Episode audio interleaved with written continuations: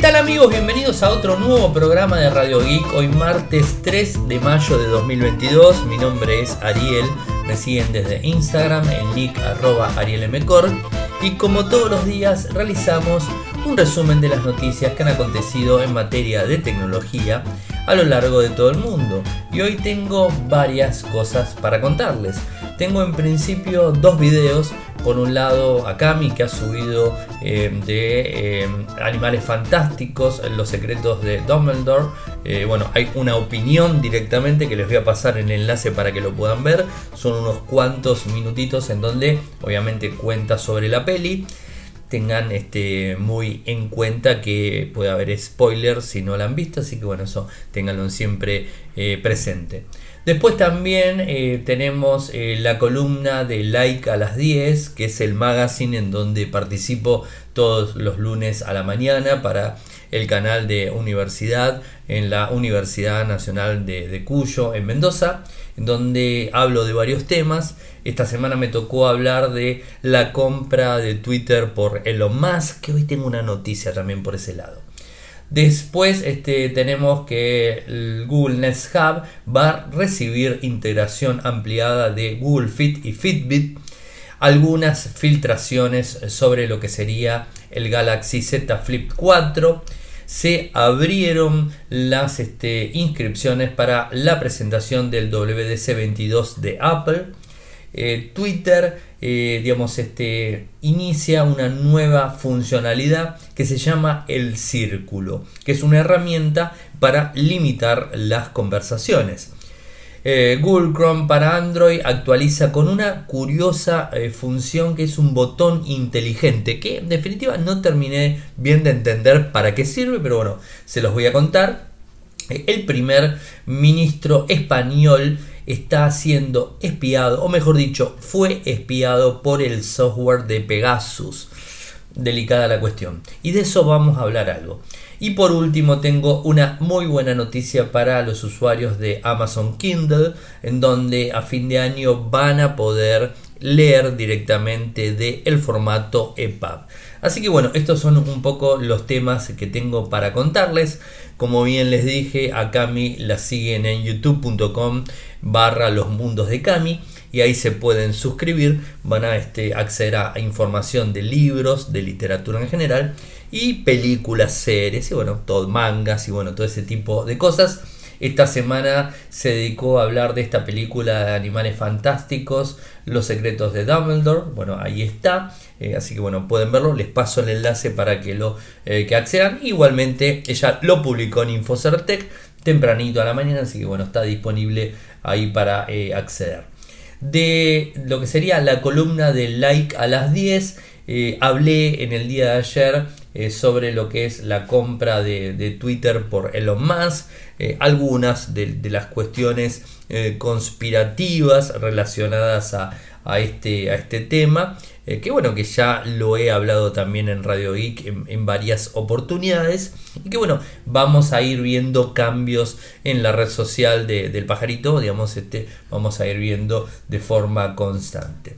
La gente de Google en lo que sería la Nest Hub va a recibir una integración ampliada eh, para el servicio Google Fit, un servicio que si no lo utilizan es genial para el que no tiene una pulsera cuantificadora, un smartwatch eh, que pueda este, controlarle los pasos, los, el tema cardio y un montón de cuestiones. Google Fit es la aplicación ideal que además puede ir migrando a todos nuestros smartphones y la información está siempre cargada en nuestra cuenta de Google. Así que Google Fit es una herramienta ideal, una aplicación ideal.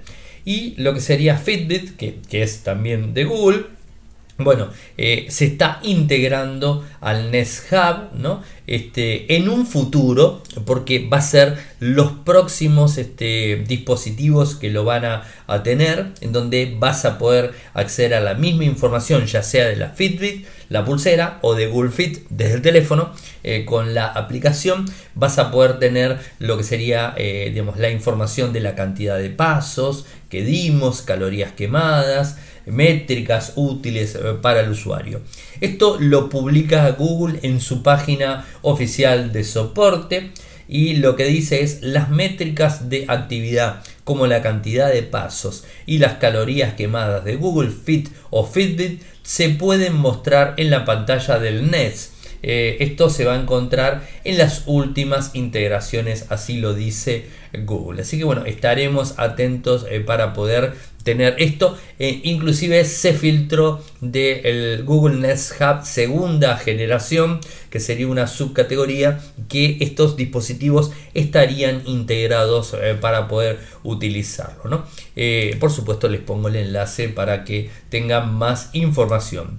Y sobre los teléfonos plegables, yo creo que el año pasado se los he comentado, Samsung habló bastante eh, en lo que iba a ser el 2022, que iba a lanzar más teléfonos plegables, porque lo que fue el Galaxy Z Flip 3 y el Galaxy Z Fold 3, eh, dos dispositivos que se vendieron muchísimo eh, en Corea del Sur, muchísimo más que en otros lados, pero son dispositivos que inclusive aquí en Argentina los tuvimos, probamos los dos equipos, pueden acceder desde Infocertec a el podcast review, a, digamos, este, a las fotos y a todos los informes que hemos generado en nuestra web. O sea, son dispositivos que se han comercializado en todo el mundo y que vendieron mucho. Y al parecer la versión Flip, que vendría a ser la 4 en esta oportunidad, vieron que tiene una pantalla externa. Esa pantalla externa no es tan grande y las primeras versiones no tenían muchas funcionalidades. En la medida que fue avanzando el tiempo, eh, la gente de, Samsung le fue ingresando eh, más opciones. Lo que se está diciendo específicamente sobre la próxima eh, versión de Flip 4 es que podrían ampliar las pantallas y específicamente hablan de la pantalla externa que podría ser de 1.9 pulgadas o 2 pulgadas, o sea, más grande de lo normal y de esa forma, por supuesto, tener una grilla más de iconos eh, para poder acceder. Inclusive dicen que podría llegar hasta el 2.3 pulgadas, o sea, bastante más grande de lo que hoy tenemos y con doble cámara. De hecho, se han filtrado algunas imágenes que muestra eh, tres líneas de cuatro iconos eh, y después una barra lateral y con los dos lentes más el flash LED que lo tiene en la parte de abajo. Así que tendremos que, estar atentos eh, a conocer más datos sobre este Flip 4 que se va a lanzar seguramente en cualquier momento de este año. Y una buena noticia para los que quieren ir de forma presencial a lo que es el WDC 22. Por supuesto, para los que me están escuchando y residen en Estados Unidos, eh, porque eh, el evento se hace en Cupertino, ¿no? Eh, así que bueno, eso es más que, más que obvio, así que para tenerlo en cuenta. La Conferencia Mundial de Desarrolladores, que va a iniciar el 6 de junio, va a ser por lo general eh, de forma virtual. O sea, van a seguir con el mismo formato que vienen haciendo hace dos años eh, y van a tener pregrabado lo que sería la conferencia principal y después van a tener varias conferencias virtuales que tienen obviamente que ver con, con la parte de desarrollo porque justamente es la conferencia mundial de desarrolladores, en donde se cuenta cualquier tipo de política que se va a ir este, incluyendo en todas las plataformas de Apple. Y lo que han dicho es que va a haber un número eh, limitado de asistentes que van a poder asistir. Eh, esto, digamos, eh, va a estar más que nada orientado a estudiantes, a desarrolladores, que a partir del 9 de mayo, o sea, en unos cuantos días, se van a poder inscribir eh, para poder hacer, acceder al Apple, al Apple Park eh, el 6 de junio. Eh, por supuesto van a ser limitados, Lo que dicen también es que van a tener todos los protocolos por la cuestión del COVID-19, protocolos de salud y de seguridad, eh, por supuesto, y van a tener que llevar una prueba negativa de COVID de no más de tres días antes del evento. Así que bueno, eso va a ser importante. Y después el, evento de forma virtual se va a retransmitir, o sea que van a poder acceder sin ningún tipo de con lo cual va a dar muchísima más repercusión y se va a poder acceder eh, al evento de forma mundial. Nosotros, eh, por supuesto, vamos a estar siguiendo la conferencia inicial, la Keynote, la clásica Keynote del WDC, la vamos a seguir. ¿Qué es lo que supuestamente se puede llegar a anunciar? Bueno, por ejemplo, iOS 16, eh, iPad OS 16, Watch OS 9, Mac OS 13. Estos serían eh, los sistemas operativos de los diferentes dispositivos que podrían ser lanzados en esa conferencia, que normalmente y por supuesto siempre Apple lo hace en lo que sería la WDC. Así que bueno, a tenerlo en cuenta, les voy a pasar el enlace. De hecho, lo publiqué en Infocertec, así que pueden hacer clic directamente en Infocertec y acceden eh, a lo que sería a la página de Apple eh, para el tema inscripción. Recuerden que tienen que residir en Estados Unidos o viajar a Estados Unidos para poder ir al evento en vivo. Y algo de Twitter, ya empezamos a ver movimiento en Twitter. Yo no sé si esto tiene que ver con la compra de lo más, algo que todavía no está cerrada al 100%. Eh, pero ya se empiezan, eh, digamos, este, a ver movimientos, porque Twitter, eh, convengamos que estuvo muy parada en, el tiempo, o sea, digamos, se retrasó muchísimo un montón de, de nuevas funcionalidades, es como que estaba manejada de una forma muy lenta, ¿no? y tiene muchísimo para brindar Twitter y creo, o sea, eh, humildemente pienso eh, que es lo más va a ayudar eh, a este tipo de cosas. Y digamos, esta es la primera prueba que encontramos en donde va, digamos, este, a, lanzar una herramienta para limitar conversaciones. Algo que seguramente muchos en algún momento lo habrán pensado y habrán dicho, me envío un tweet y me empieza a contestar gente que no conozco, gente que me insulta, gente que me agrede y un montón de, digamos, de cuestiones ¿Y por qué no limitar eh, el acceso de la información que publico a las personas con las cuales puedo interactuar? Bueno, justamente esto es el círculo de Twitter que se estaría lanzando, que en principio tengan en cuenta que es una prueba beta en Android y en iOS que se está realizando, por supuesto, como se imaginarán, en Estados Unidos, a un círculo, valga la redundancia, del círculo también de Twitter, reducido, o sea, cierto grupo de personas que están probando esta, esta cuestión, donde va a tener tres eh, principales pilares ¿no? para limitar la interacción con los tweets. Es decir, tenemos las unmention eh, que va a permitir a los usuarios abandonar conversaciones en las que han sido mencionadas, mencionados, pero eh, de las que no quieren formar parte. Eliminar seguidores esta función está disponible en la web, pero Twitter asegura que van a implementar un método más rápido, sencillo para eliminar seguidores sin necesidad de bloquearlo, o sea, eliminar los comentarios que pueda poner. ¿no? Cambiar contestaciones en tweets, esto también es algo bueno. Eh, incluso alguien que haya respondido un tweet, eh, podremos cambiar las opciones de respuesta a los mismos para cambiar quién puede hacerlo y quién no.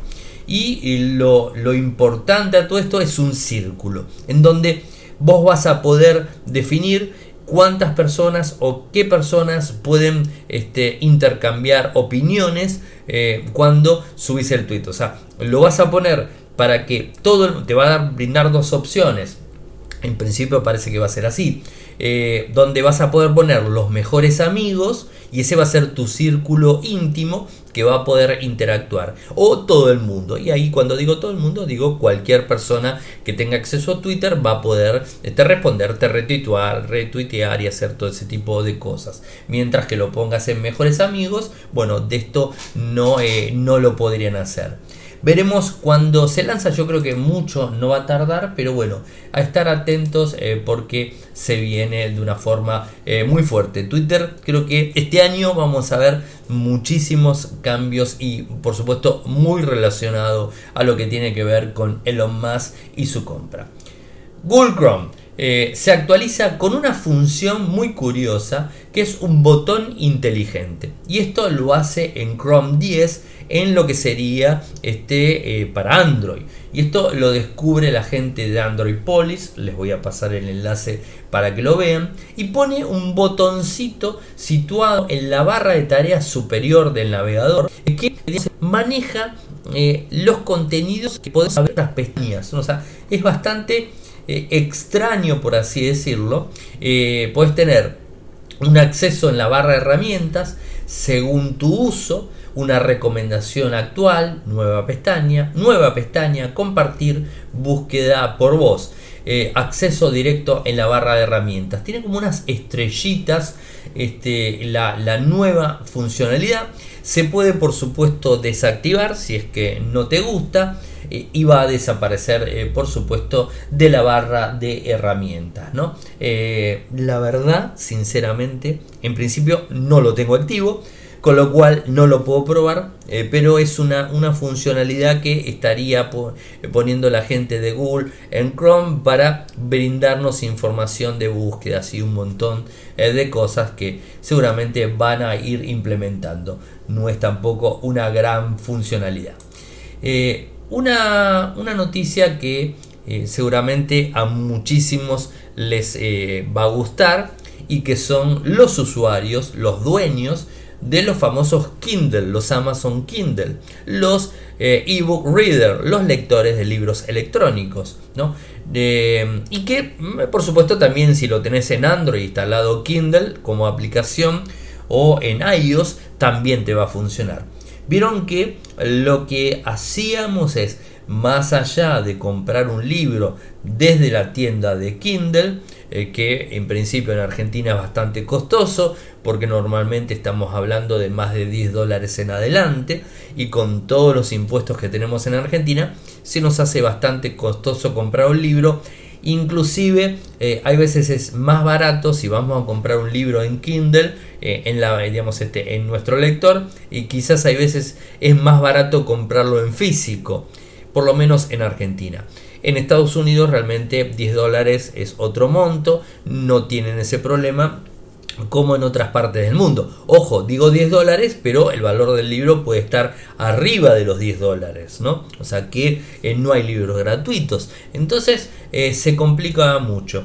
Eh, y en Argentina muchísimos usuarios lo realizan. Es agarrar un formato EPUB, un formato de libro electrónico, que lo podemos inclusive generar de un Word en, lo que sería G Drive, podemos convertirlo a EPUB eh, y digamos, este, leerlo en, cualquier lector Google Playbook o en cualquier otro lector. Lo vas a poder este, eh, al Dico, por ejemplo, una aplicación muy utilizada eh, en Android, o sea, o cualquier lector de libros electrónicos, pero no lo puedes leer en Amazon Kindle ya sea en el Amazon Kindle de aplicación o en el Kindle físico, el ebook reader.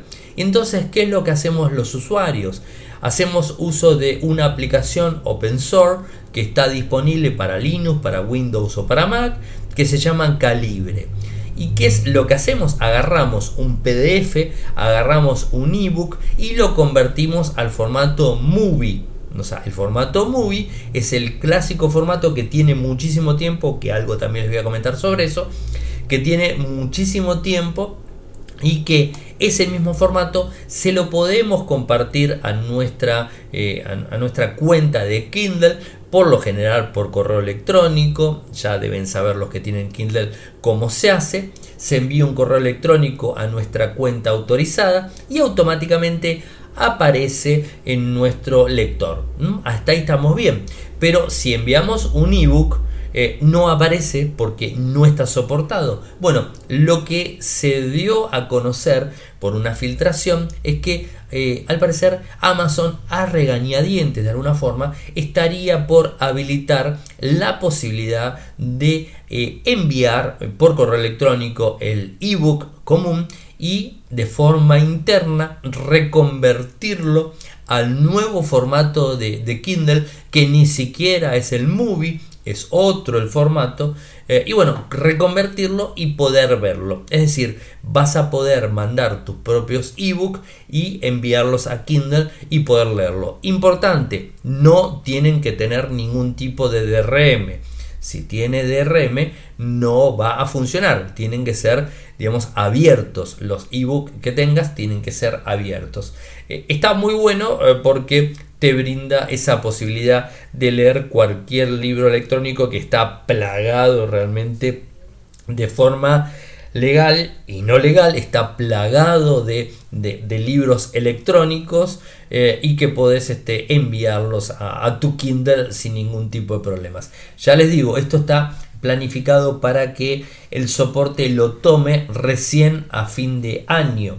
El formato ebook se lanzó en el año 2007 y fue adoptado por muchos lectores, como Kobo, como Sony, como Barnes Nobles, o sea, han utilizado estos formatos de forma normal. Ahora lo que está haciendo eh, la gente de, lo que hizo la gente de Kindle siempre es utilizar el formato movie, pero el nuevo formato que va a adoptar, que acá viene la historia, no va a ser más el movie a fin de año. El formato que va únicamente a leer es el AZW. O sea que vamos a tener que convertir los libros a AZW para poder leerlos en el Kindle.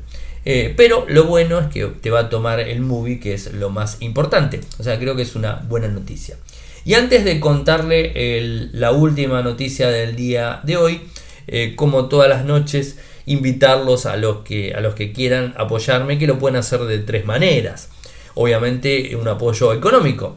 Eh, desde Argentina con cafecito con 50 pesos en adelante lo pueden hacer los que quieran mercado pago eh, pago fácil sin ningún tipo de problemas los cafecitos que me quieran invitar lo hacen ahora les voy a contar cómo para los que lo quieran hacer de forma internacional con un dólar por ejemplo lo que cuesta el café en cualquier parte del mundo un dólar eh, inclusive en Argentina son 200 pesos más o menos, así que tranquilamente es un café al mes que me, están invitando, un dólar, dos dólares o cinco dólares dependiendo de lo que quieran eh, enviarme en Patreon. Y por el, último lado sería vía PayPal. En PayPal el valor que ustedes quieran hacia mi correo electrónico que a su vez es el mismo correo electrónico que leo y es el mismo correo electrónico que respondo con cualquier tipo de consulta que me hagan. Vamos con cafecito. cafecito.app barra radioic. cafecito.app barra radioic. Patreon eh, sería www.patreon.com barra radioic www.patreon.com barra y desde PayPal a mi correo electrónico personal arielmcor.gmail.com Y antes que me olvide, que me estaba olvidando, eh, hoy es el primer día de uso del Samsung Galaxy A53 5G que lo estoy usando. Lo desconecté del cargador a las 6 de la mañana. Quería contarles, eh, como siempre hago, eh, mis primeras impresiones. Eh, lo estuve usando ese tiempo. Son 3 horas 51 minutos de pantalla y tengo 55% de batería, es decir, que me va a durar eh, casi, digamos, este 7 horas seguro. Eh, no lo voy a poner a cargar esta noche y mañana les cuento hasta qué hora me duró y cuánto tiempo de pantalla. Eso por un lado. Y por el otro, para los que tienen el Samsung Galaxy S21 Fan Edition, ayer a la noche me cayó la actualización en donde dicen que solucionan un montón de problemas de, seguridad eh, y algunos problemas de funcionamiento. Lo puse a cargar a la noche, está en Wi-Fi, está en un 90%, lo desconecté a las 6 de la mañana también, está con una batería perfecta, obviamente está en Wi-Fi y no tiene horas de pantalla porque no lo estuve usando de forma física, estuve eh, continuamente afuera. Es un dispositivo que realmente está muy bueno y que a mí particularmente, inclusive cuando hice el podcast review, lo dije, que 4 horas de pantalla en un teléfono con pantalla AMOLED, en un teléfono de gama alta, como es este, es el más económico, pero de gama alta, y no puede durar tampoco, no, no puede ser que llegues al final del día de hecho, cuando hice la prueba, la misma prueba que acabo de hacer con el A53, llegué con un 30% de batería y con menos horas de pantalla. Es decir, que la batería no dura nada.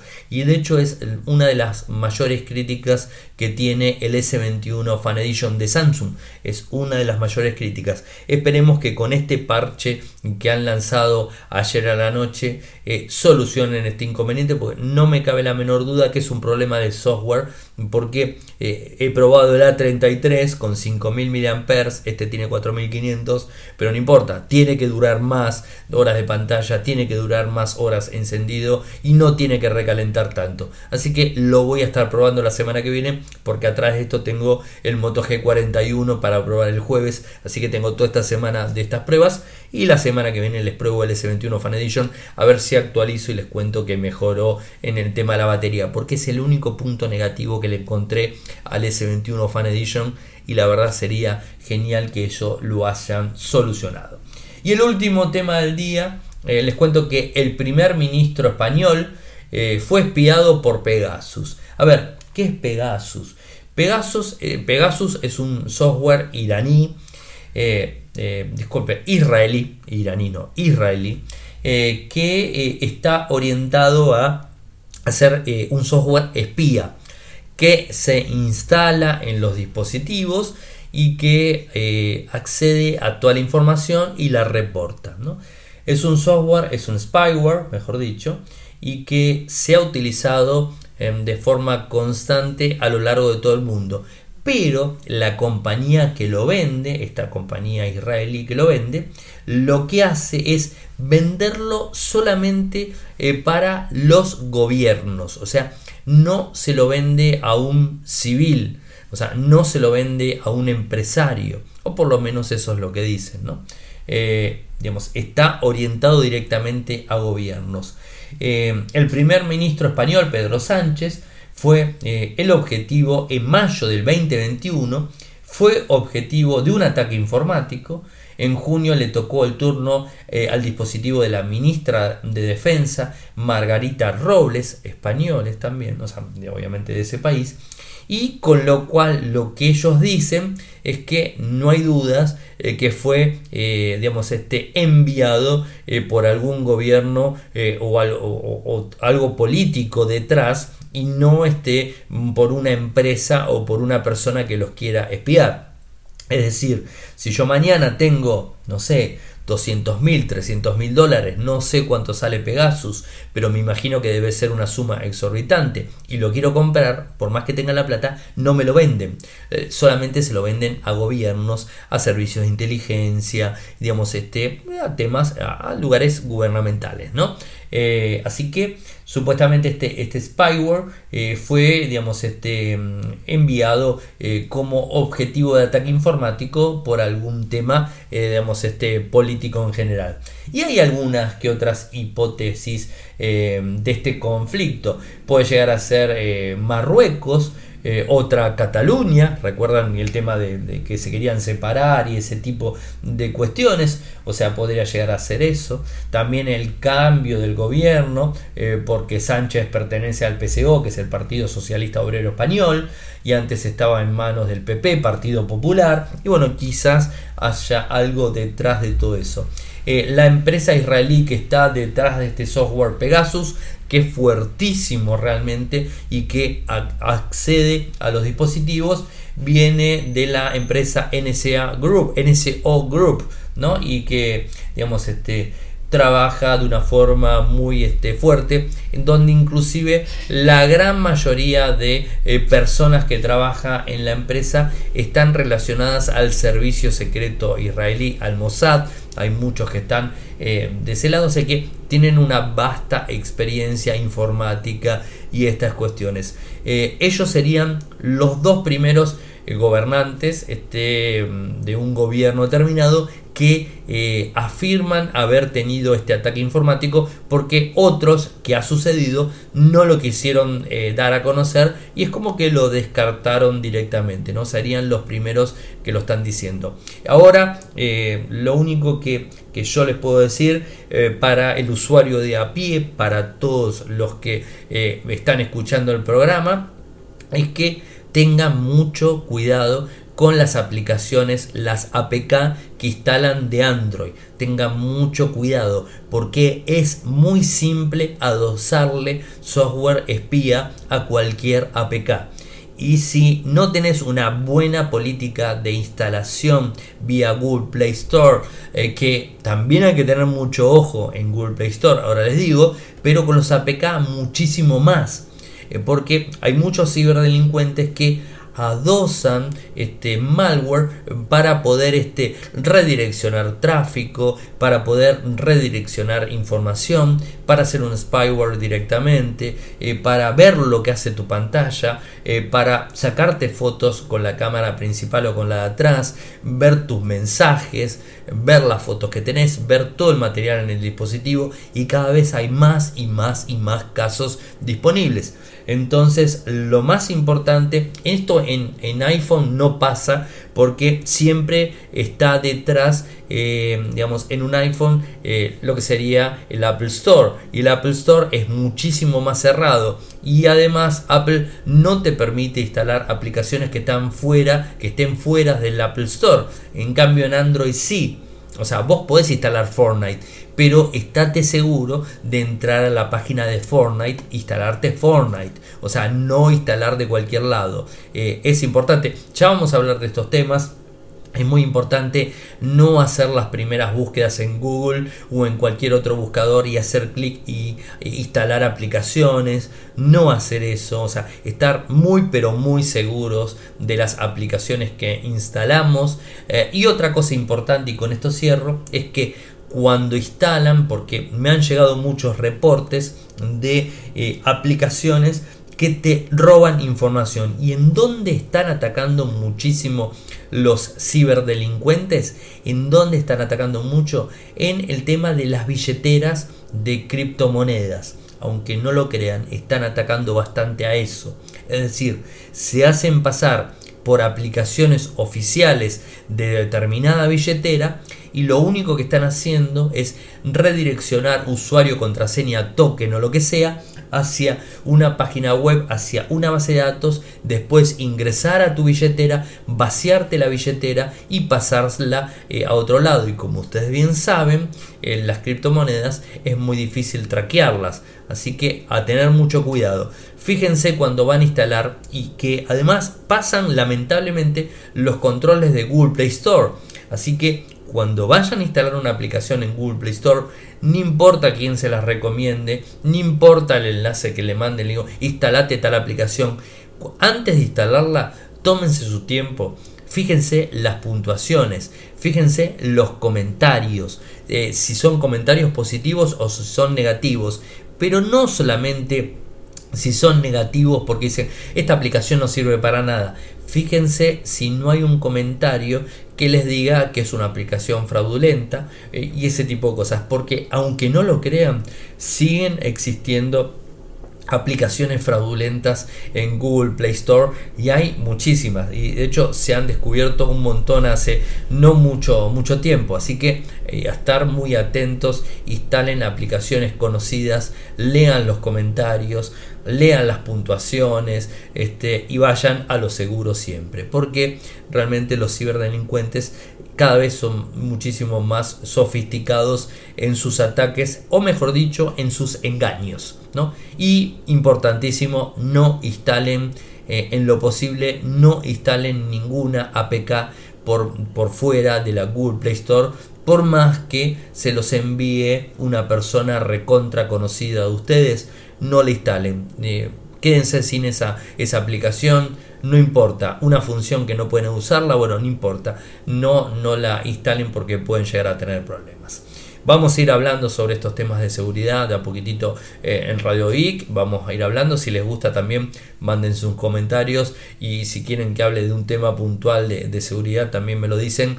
Eh, y si no, no estoy acorde como para poder hablar de ello, consigo eh, seguramente alguna persona experta que, que, pueda tratar el tema sin ningún tipo de problemas. Gente, me pueden seguir por Twitter, mi nick arroba arielmcor, en Instagram arroba arielmcor, en Telegram nuestro canal Radio y Podcast, nuestro sitio en YouTube o nuestro canal en YouTube, youtube.com barra infocertec, nuestro sitio web en Argentina infocertec.com.ar, en Latinoamérica infocertecla.com. Muchas gracias por escucharme y será hasta mañana. Chau chau.